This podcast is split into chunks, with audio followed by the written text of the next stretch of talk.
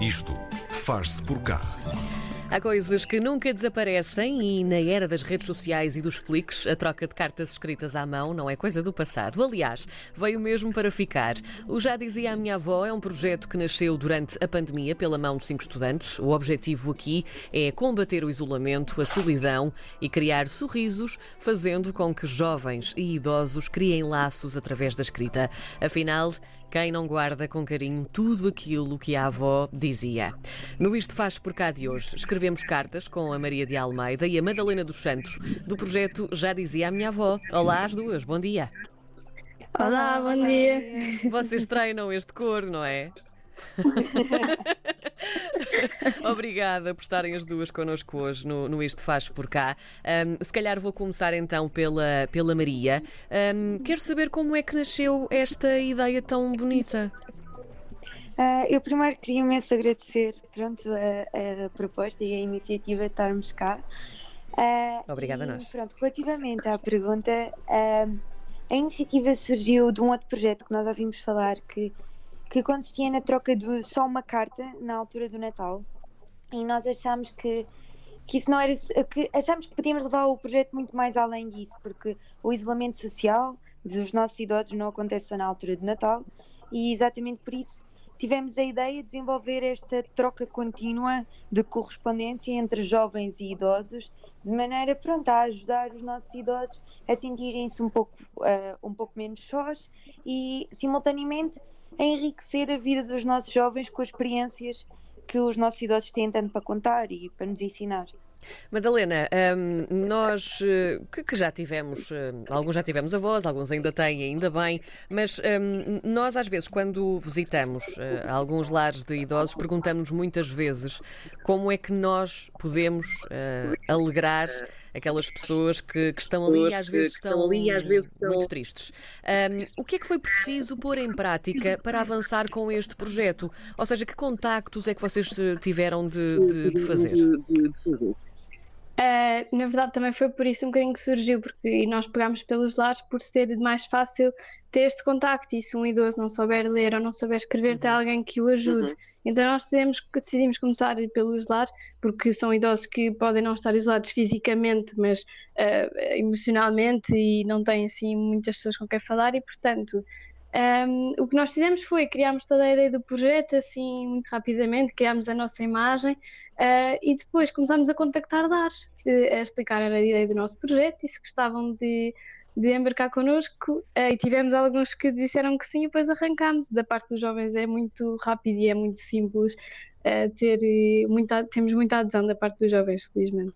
Maria, como é que é feita Maria, como é que é a atribuição dos avós aos seus netos?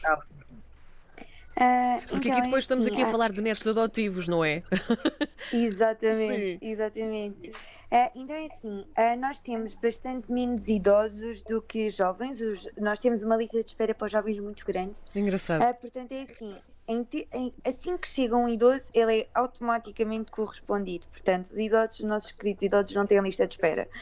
Agora, os jovens, normalmente a correspondência é feita por ordem, por ordem pronto, de inscrição sendo que há alguns pedidos especiais de vez em quando e nós tentamos atender. Estes pedidos especiais são por, são por parte dos nossos idosos. Temos pessoas que nos pedem uh, um jovem de determinado sítio do país ou com determinadas características nós tenhamos conhecimento e pronto, e nós aí tentamos atender.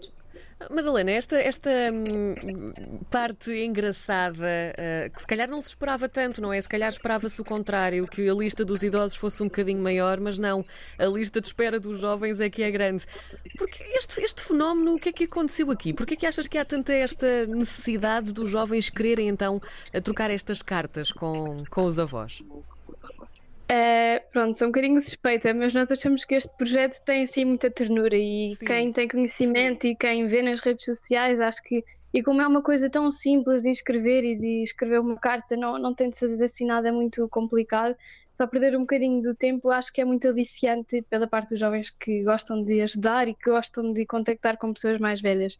Só que da parte como nós começámos muito com lares também, os lares estão a atravessar uma fase um bocadinho difícil uhum. com isto do Covid e às vezes achamos e temos muito a dizer que se calhar agora não é uma prioridade, gostam muito e gostavam de um dia uh, participar, mas que se calhar agora não é o momento certo e, portanto, também estamos a tentar expandir os nossos horizontes para além dos lares. Andamos também em contacto com centros de saúde e juntas de freguesia, de modo a chegar Maria, cada vez a mais Maria, idosos. Maria, qual é que tem sido aqui o, o feedback por parte dos avós, principalmente? Uh, é sim, tem sido espetacular. Nós recebemos imensas uh, fotos e também temos um, um contacto muito ativo com, com os animadores dos lares e o feedback tem sido espetacular, eles têm adorado. Nós recebemos fotos super ternurentas, a sorrir com a carta e com as prendinhas que alguns netos mandam. uh, é espetacular. Do nosso lado é mesmo fofo. E, e, vocês conseguem saber também que tipo de conteúdo é que há nestas trocas destas cartas? Ou seja, que histórias é que são contadas, tanto da parte de, destes avós como destes netos adotivos? Uh, é assim, nós temos. Há muitas pessoas que nos enviam fotos da carta que enviaram, principalmente a primeira, enquanto não há uma troca muito afetiva pronto, entre o, o neto e o avô. Uh, mas é, normalmente é apresentar uh, as pessoas e, e, depois é muito contar a história da vida, de como eram em crianças, uh, das histórias de amor uh, destes idosos. Uh, há muitas histórias de amor, é engraçado, há muitas histórias de amor. E depois eu sei que em algumas cartas se torna, há uma relação tão próxima que nós, por exemplo, temos amigos nossos, pronto, pessoais, que andam na, que trocam cartas e que não querem partilhar as histórias certo. porque sentem que já estão muito dentro da vida de uma determinada pessoa e acham que pronto, deve ser privado. Madalena, já é possível saber quantos voluntários existem?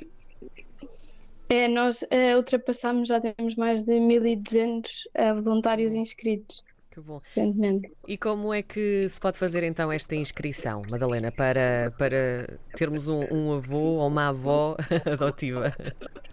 Então, na parte dos voluntários é muito simples. Nós nas redes sociais temos Instagram, Facebook, também temos um site uh, e que tem lá um, um, pequeno formulário no Google Forms em que se inscrevem, põem alguns dados e ficam automaticamente uh, na nossa base de dados. E assim que tivermos um idoso, nós fazemos a correspondência e enviamos um e-mail uh, com os dados para onde têm de enviar a carta e é assim que o voluntário inicia esta troca.